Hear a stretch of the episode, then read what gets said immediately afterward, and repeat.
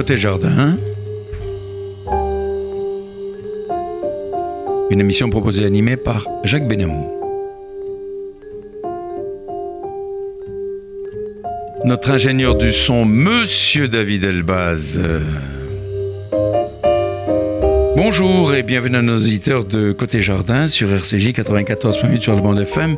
J'ai le plaisir d'accueillir aujourd'hui Evelyne Guggenheim, une femme juive dans la cité, une femme passionnée. Evelyne Guggenheim, bonjour. Bonjour et merci beaucoup. Merci à vous de me de m'accueillir dans votre magnifique studio. Avec plaisir. Evelyne Guggenheim, en vous présentant, j'ai dit que vous êtes une femme passionnée, mais vous êtes aussi une femme courageuse qui ne craint pas d'affirmer ses idées dans un monde où les femmes considèrent que les hommes se taillent les meilleures places. Vos amis disent de vous que vous êtes la passionnariat du consistoire central. Car lors des dernières élections pour la présidence du consistoire central, vous êtes présenté en dépit, dites-vous, des pressions exercées pour vous en dissuader.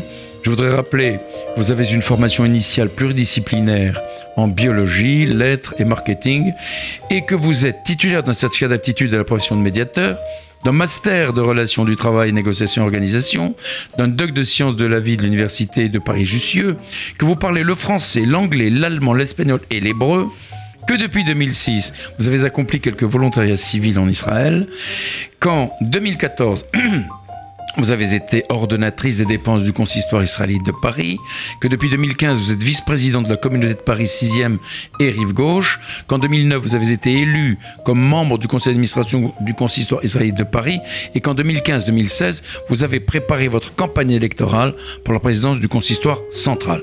Depuis la création du consistoire par Napoléon, il y a plus de deux siècles, plus de 200 ans, vous avez été la première femme à postuler à la présidence du consistoire. Je passe bien sûr sur toutes vos activités en communication, en direction des ressources humaines, dans plusieurs grandes entreprises françaises, dont les Galeries Barbès. Mais vous avez été confronté en permanence à des situations qui appelaient des choix impliquant de les défendre et de les assumer. Alors, Evelyne Guggenheim, à quel moment votre engagement communautaire a pris naissance chez vous? Écoutez, le- mon, mon engagement communautaire, euh, disons qu'il a, il avait des, il avait des racines.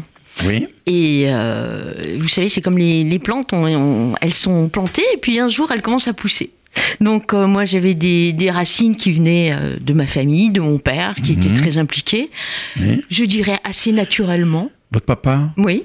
Son prénom Son prénom, il avait un prénom euh, aujourd'hui qui paraît bizarre, mais voilà, Adolphe Guggenheim. Mais à l'époque, il y avait beaucoup de Juifs qui s'appelaient Adolphe. Bien sûr, Avant né en. Allemagne, euh, en Sarre, euh, Oui, donc voilà, on s'appelait on s'appelait Adolphe. Ce qui Mais oui, oui, bien sûr. et oui, et, et oui. que faisait-il, votre papa, alors? Ah, donc mon père était dans, dans le meuble, l'univers du, du meuble, et tous ceux qui ont mm, de près ou de loin été dans, cette, dans ce secteur d'activité euh, l'ont connu ou l'ont approché ou ont entendu parler de lui. Oui.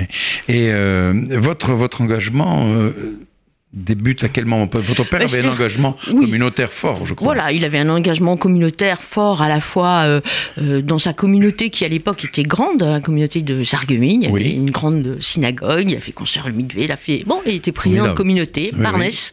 On disait Parnès. Oui. Et, alors?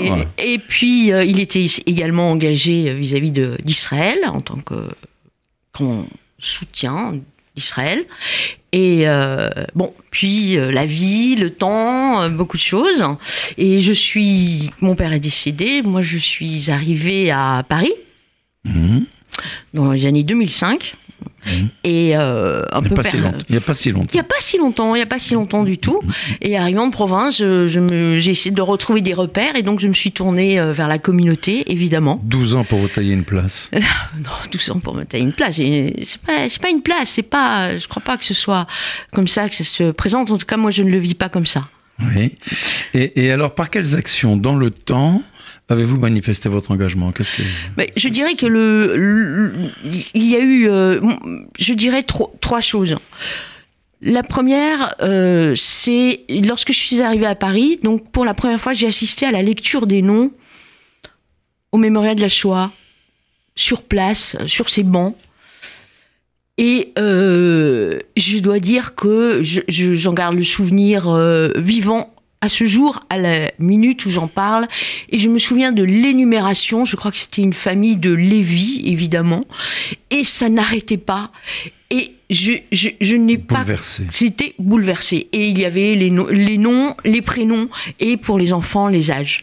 Et ça a pris une autre dimension. Bien sûr, on connaît, on connaît, on connaissait, on connaît des gens. Je connaissais des gens avec le numéro. On, on a baigné là-dedans. tout, oui, bien sûr, Hein, on bien était euh, à la frontière allemande, on a baigné là-dedans. Mais ce jour-là, ça a pris une autre dimension pour moi et je l'ai vécu de l'intérieur. Et donc ça, c'est un point qui a réveillé des tas de choses. Ça a réveillé des tas de choses.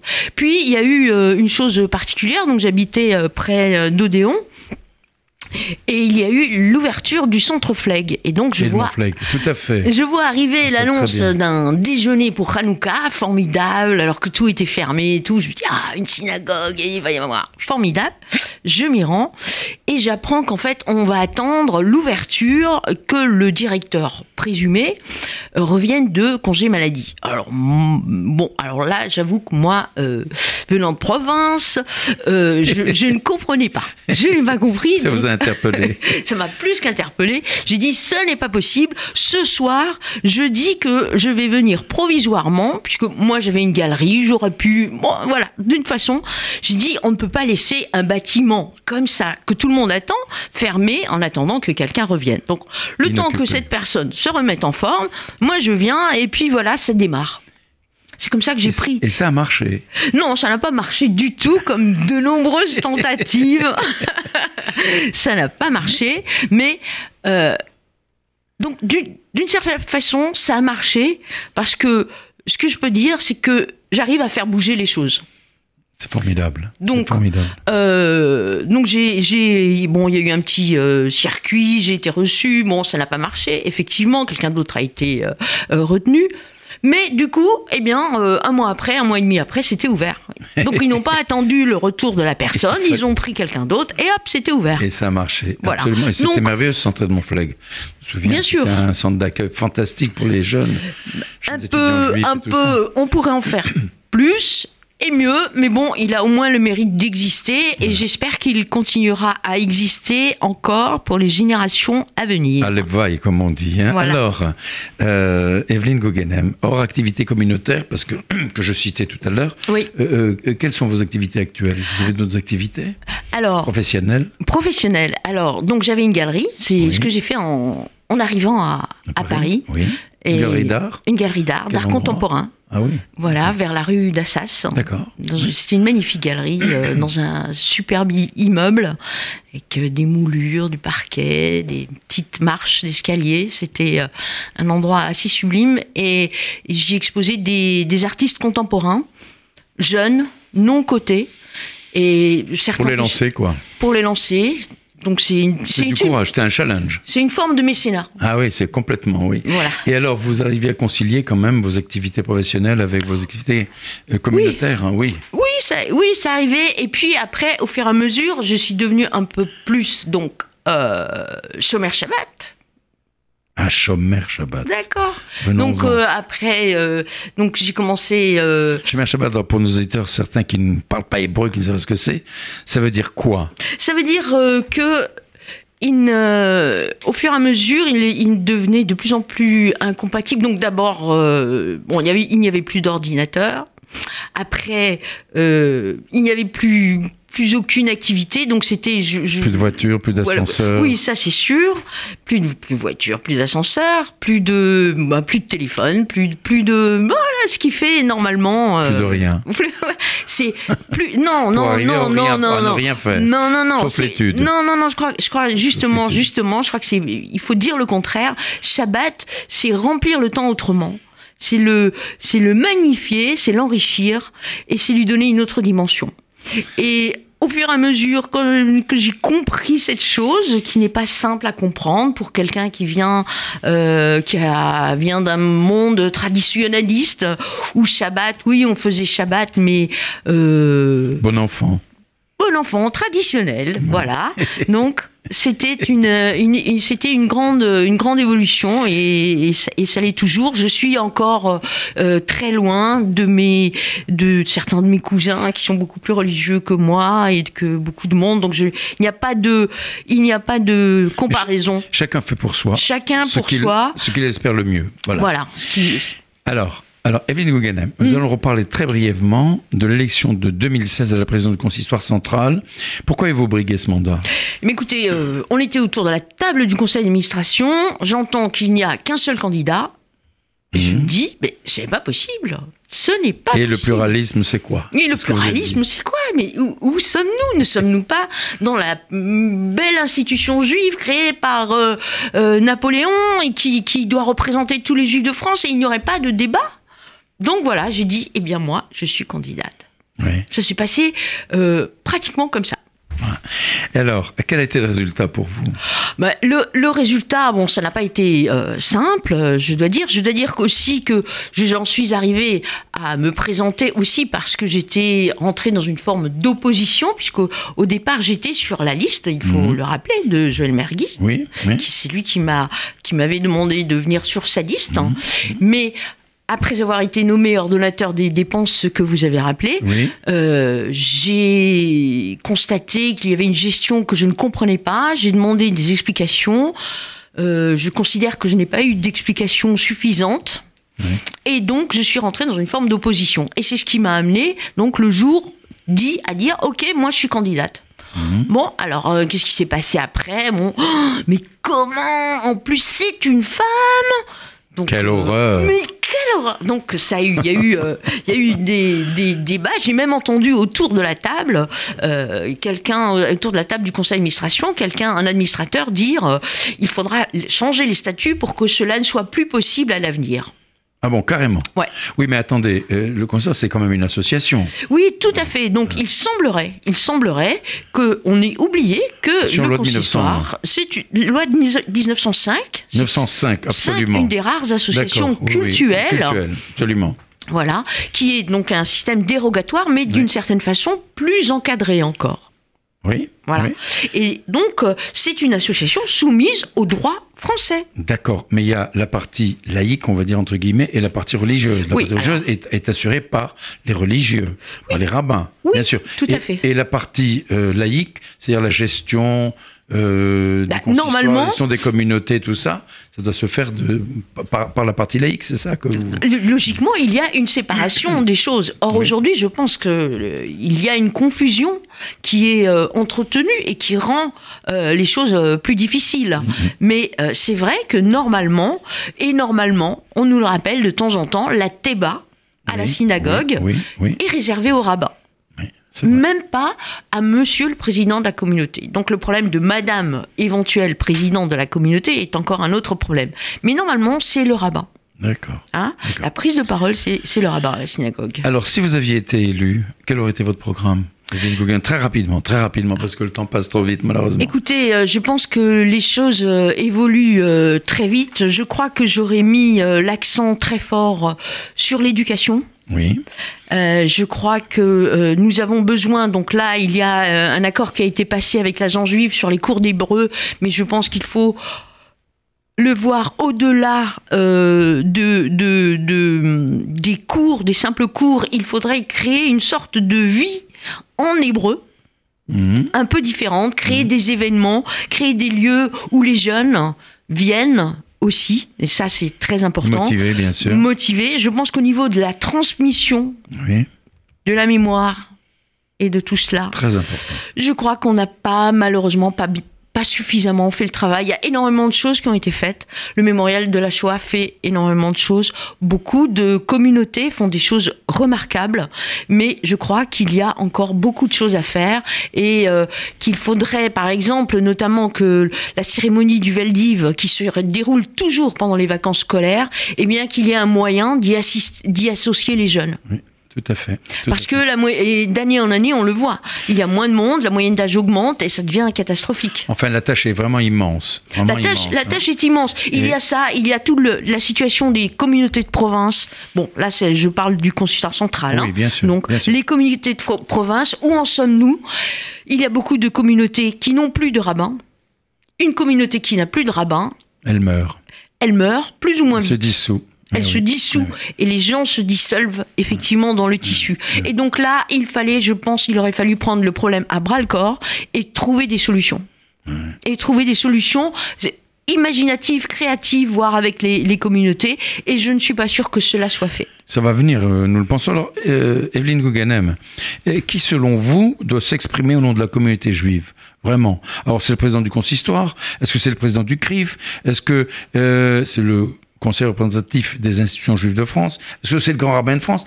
Qui doit Ou, bien c'est Evelyne Gouganem Écoutez, euh, je crois que, comme on dit, euh, deux juifs, trois synagogues.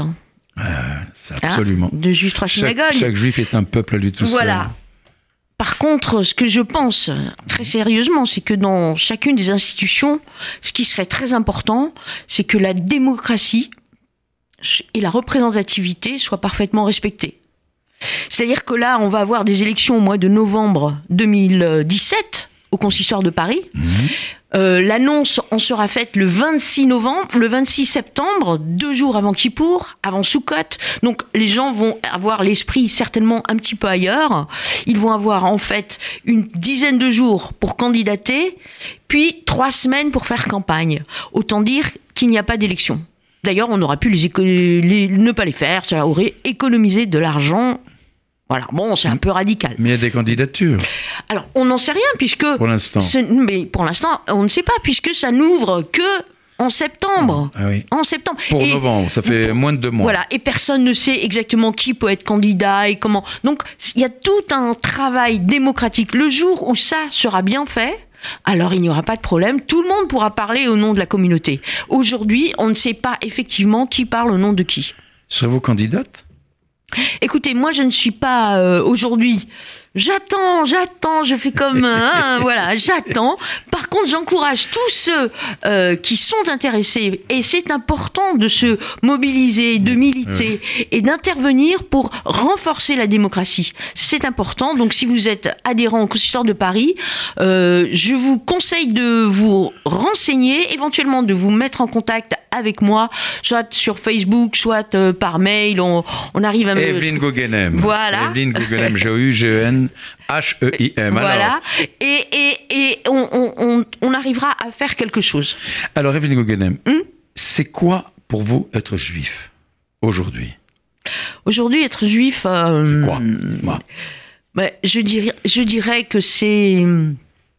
D'abord, j'aime je, bien les. J'étais dans l'art, donc les images même. Oui. Des images virtuelles, des images, oui, métaphores. Donc, on m'a dit, euh, savez-vous pourquoi les juifs aiment beaucoup le saumon? Ah Vous ne savez pas? Vous allez me l'apprendre. Voilà, je vais vous l'apprendre. Parce que le saumon remonte à contre-courant. D'accord.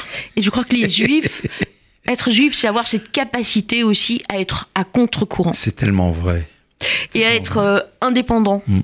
Et avoir, avoir un raisonnement qui permet euh, de ne pas se laisser endormir par euh, l'environnement. et je crois qu'aujourd'hui, avec euh, ce qu'on voit, ce qui se passe dans les médias, on a vu ce qui s'est passé lors de cette campagne présidentielle et tout ça, je crois que c'est essentiel pour chaque juif d'être complètement en alerte sur ce qui se passe pour avoir une bonne sensibilité de son environnement. C'est une campagne pestilentielle, vous voulez dire. Alors, euh, Evelyne Gouganem, euh, comment selon vous lutter contre l'antisémitisme en France ourdi par l'islamo-gauchisme? Alors, vous avez vos idées là-dessus.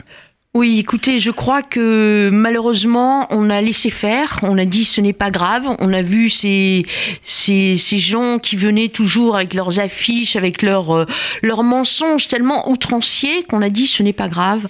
Or, je crois que c'est très grave. Et je crois que euh, si on veut être logique, si on dit l'antisémitisme, euh, l'antisionisme, c'est de l'antisémitisme, il faut combattre aussi fort l'antisionisme que l'antisémitisme. Et donc ce samedi, dans ma marche qui m'amène euh, près de la fontaine Saint-Michel, j'ai eu un choc, j'ai vu les douze drapeaux euh, palestiniens, j'ai vu Olivia Zemmour, j'ai vu une femme dans une cage qui représentait le camp de concentration de Gaza, j'ai vu les mots de génocide, j'ai vu les mots de cobaye, j'ai vu de la haine anti-Israël. Comme ça à déversée dans la rue La de haine Paris. anti-juive en quelque sorte. Voilà, la haine anti-juive. Et qu'on le veuille ou non, que ce soit dans des lieux aussi euh, importants, la Fontaine Saint-Michel, c'est un lieu de passage central. énorme, central. Central. Ça veut dire que la mairie, d'une certaine façon, Accepte la préfecture cautionne. Non seulement ils acceptent, ils cautionnent. Non seulement ils acceptent, ils cautionnent. Et donc je pense que tant qu'on on verra ça, tant que ces, mensonges éhontés, qui sont malheureusement confortés aussi occasionnellement par des votes immondes à l'UNESCO, Justement, justement. Quand on voit tout cela, alors euh, euh, les ignobles euh, résolutions d'UNESCO sur Jérusalem, qu'est-ce que ça vous inspire? Ben, ça m'inspire, euh, ça m'inspire. euh, ça veut, ça, ça veut dire aussi là que on est passé dans un autre, dans une autre dimension où la réalité est devenue tellement euh, politique et tellement liée à tant d'intérêts complexes, euh, économiques, financiers, internationaux et je ne sais quoi, que il n'y a plus de réalité. On a détruit la réalité. Et j'ai l'impression que entre euh, dire que le peuple juif n'a pas de lien avec Jérusalem et dire C'est insupportable. et dire que Monsieur Georges Bensoussan euh, incite à la haine raciale, c'est du même niveau. Nous sommes, nous avons changé de dimension. Complètement. Complètement. Alors, est-ce qu'on peut soutenir Israël aujourd'hui sans être traité par les antisémites de, de, de- de- d'anti-arabes? Euh, je crois que euh, non seulement est-ce qu'on peut, d'abord on doit, on doit, la seule démocratie, une démocratie d'une vitalité que personne n'arrive à imaginer ici, une démocratie incroyable. Et donc, euh, cette démocratie, on doit chacun la, soutenir, on doit chacun en être des, des porte-drapeaux Des porte-drapeaux. oui, des, Des porte-drapeaux. Et d'ailleurs, il y a eu une manifestation euh, à la République, et c'est bien, c'est bien. Il y a- il y avait des drapeaux pla- place de la République, et en soi, rien que de voir ce bleu et ce blanc, ça fait chaud au cœur. Ça hein. réconforte. Voilà, ça fait du bien. Mais où en sommes-nous Et combien y avait-il de policiers pour permettre à 8 drapeaux ou à 12 Oui. drapeaux, bleus et blancs, de flotter au vent? Ouais, c'est c'est- incroyable. C'est incroyable, c'est d'une tristesse euh, affligeante. Mm. Il faut que chacun se rende, se rende bien compte qu'on est dans une situation de, de peut-être de survie, peut-être de ghettoisation, peut-être de... Et je voudrais qu'on parle une minute de Sarah Halimi. Oui, justement, allons-y. Allons-y, dites-moi un petit peu cette horreur euh, de, sur laquelle les médias ont, euh, se sont tus pudiquement et la police n'a pas fait grand-chose. Alors je crois que dans l'affaire Sarah, Halimi- euh, Sarah. Halimi, il y a deux choses... Zichrono livraha. Oui, Parce que c'était une, c'était, ouais, c'était une femme, c'était une femme de ce que j'ai entendu, une femme exceptionnelle, Oui. une femme qui ne devait pas élever la voix.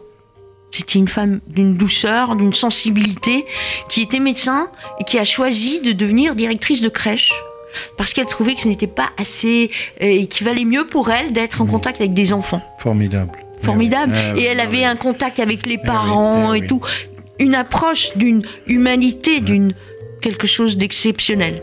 Et donc de penser ce que cette femme a vécu dans les deux dernières heures de sa, vie, c'est c'est monstrueux. monstrueux. C'est absolument monstrueux. Voilà. Écoutez, euh, Evelyne Gouganem, on pourrait parler encore pendant une heure, deux heures, trois heures, etc., de toutes ces problématiques, tous ces problèmes.